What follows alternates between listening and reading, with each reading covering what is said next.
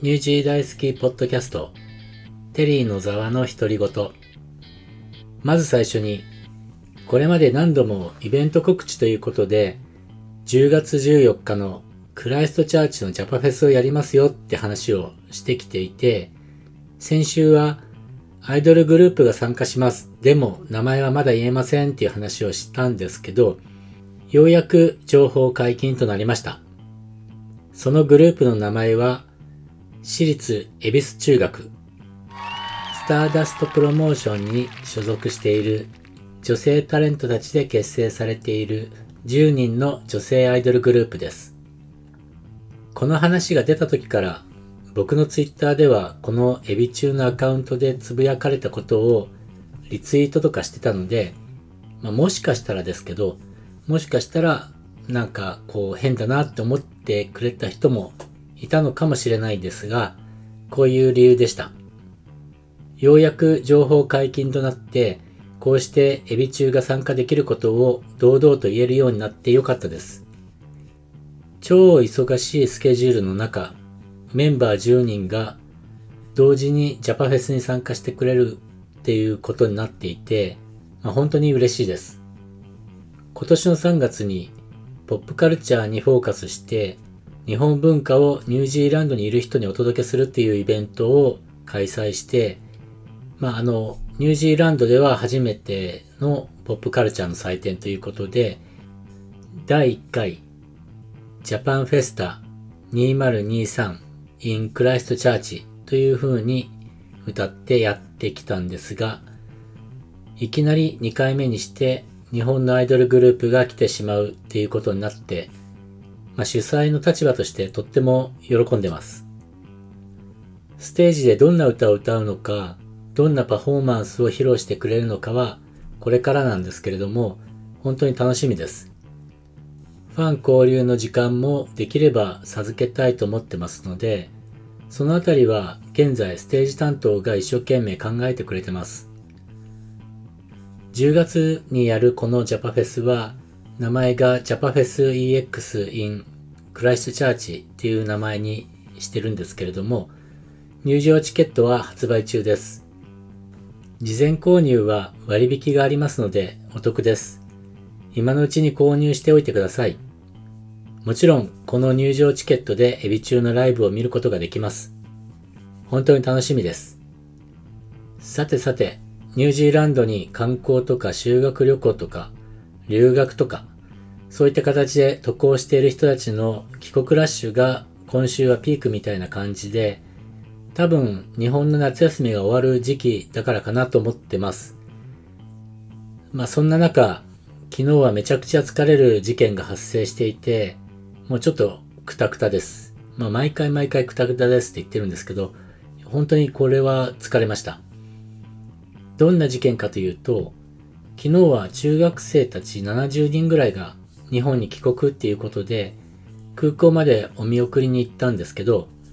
お見送りというか、空港での搭乗手続きのお手伝いをしに行く予定だったんですね。で、午前5時に宿泊先のホテルに行くという約束でいたんですけど、午前4時ぐらいに電話がかかってきて、なんとパスポートをなくした子供がいると。いうことだったんですね。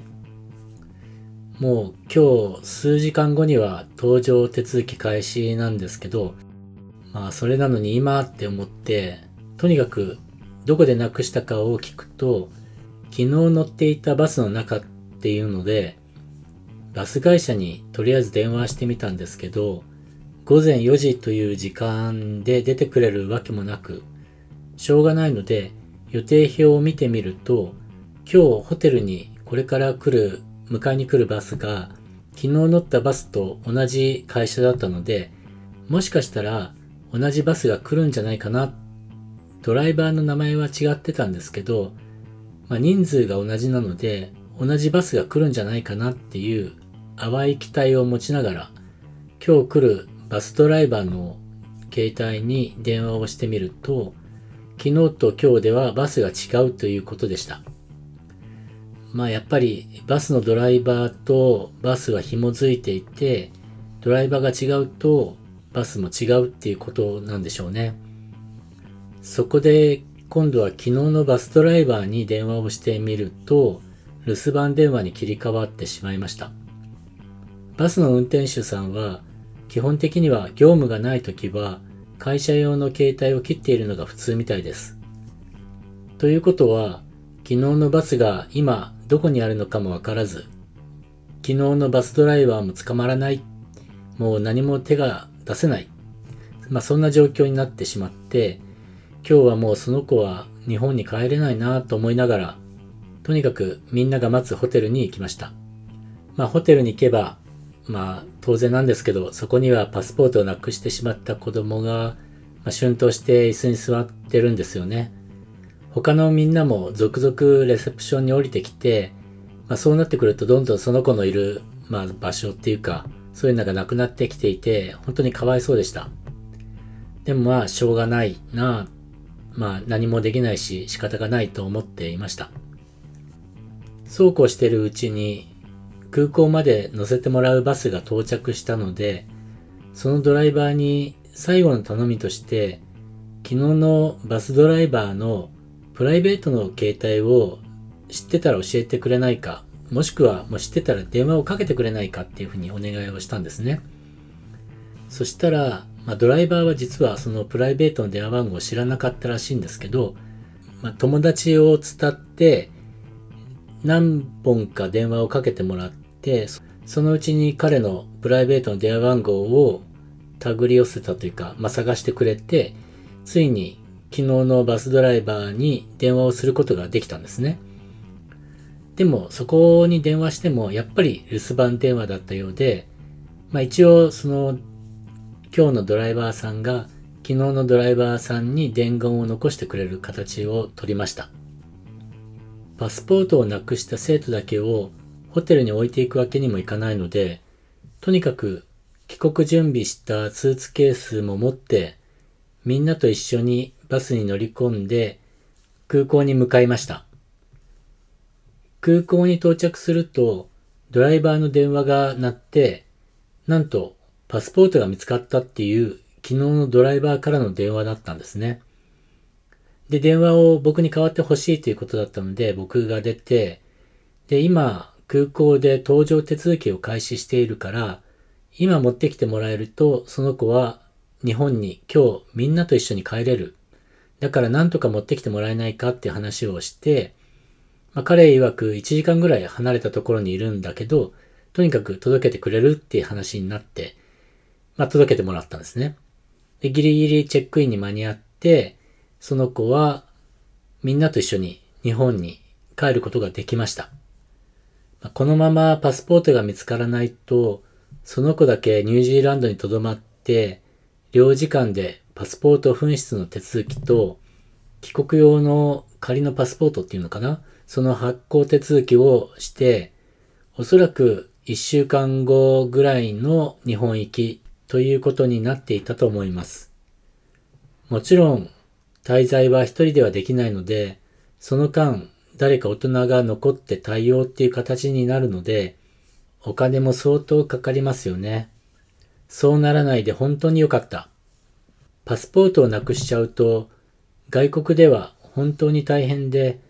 日本に帰国できないっていうことだけでなくて、もし観光とかで来てるなら、自分を証明するものがなくなっちゃうので、本当に気をつけた方がいいです。この学校では、ニュージーランド渡航前に、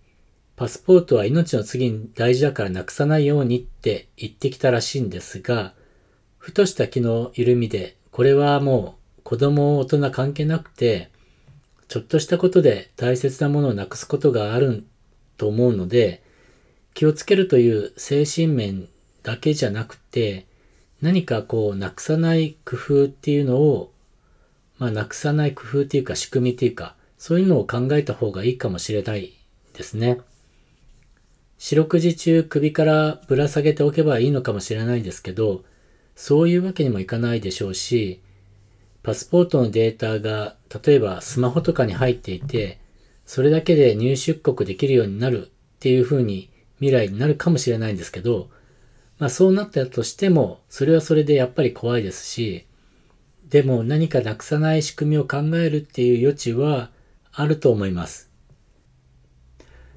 このパスポート紛失事件がインパクトありすぎなんですが、他にも色々ありました。今週は小学校の20人のグループだったり、高校生の30人のグループだったりと一緒に行動してきたので、まあいろんなことがありました。部屋に鍵を入れたままロックしちゃったなんていうのは可愛い方で、まあ、一番多かったのは、立ち寄ったどこかに忘れ物をしたっていうのが一番多かったです。小学生だとぬいぐるみとかを忘れてきちゃって、かなり時間経ってから気づくので、どこに置いてきたかを見つけるのが、まあ、一苦労でした。空港チェックインの時は、預け入れる荷物は23キロまでだよって言ってるのに、かなりオーバーしてきてる子供や、23キロを守るために、手荷物を5個も6個も持っている子供とかいたりして、あとはもうあれほどモバイルバッテリーはスーツケースには入れないでよって言ってきてるのに、入れてきた子供とか、本当に人の話聞いてるって言いたかったです。昔の僕なら怒っていたかもしれないです。でも子供はみんなそういう感じなんだなと最近分かってきて、周知できてないのは自分の力不足として反省して、子供たちには優しく対応してます。心の中では平常心ではいられないんですけど、とりあえず表には出さないようにしてます。でももしかしたら顔に出てるのかもしれないですけど、そこは頑張ります。そんな日々もようやく一段落して、来週からは子供たちの対応は入ってないので、少しは心も落ち着きそうです。はい、今週はこの辺で終わりにしたいと思います。皆様からのコメントは Twitter の DM でもウェブサイトのコメント欄からでも受け付けています。それではまた来週。ニュージー大好きの野沢でした。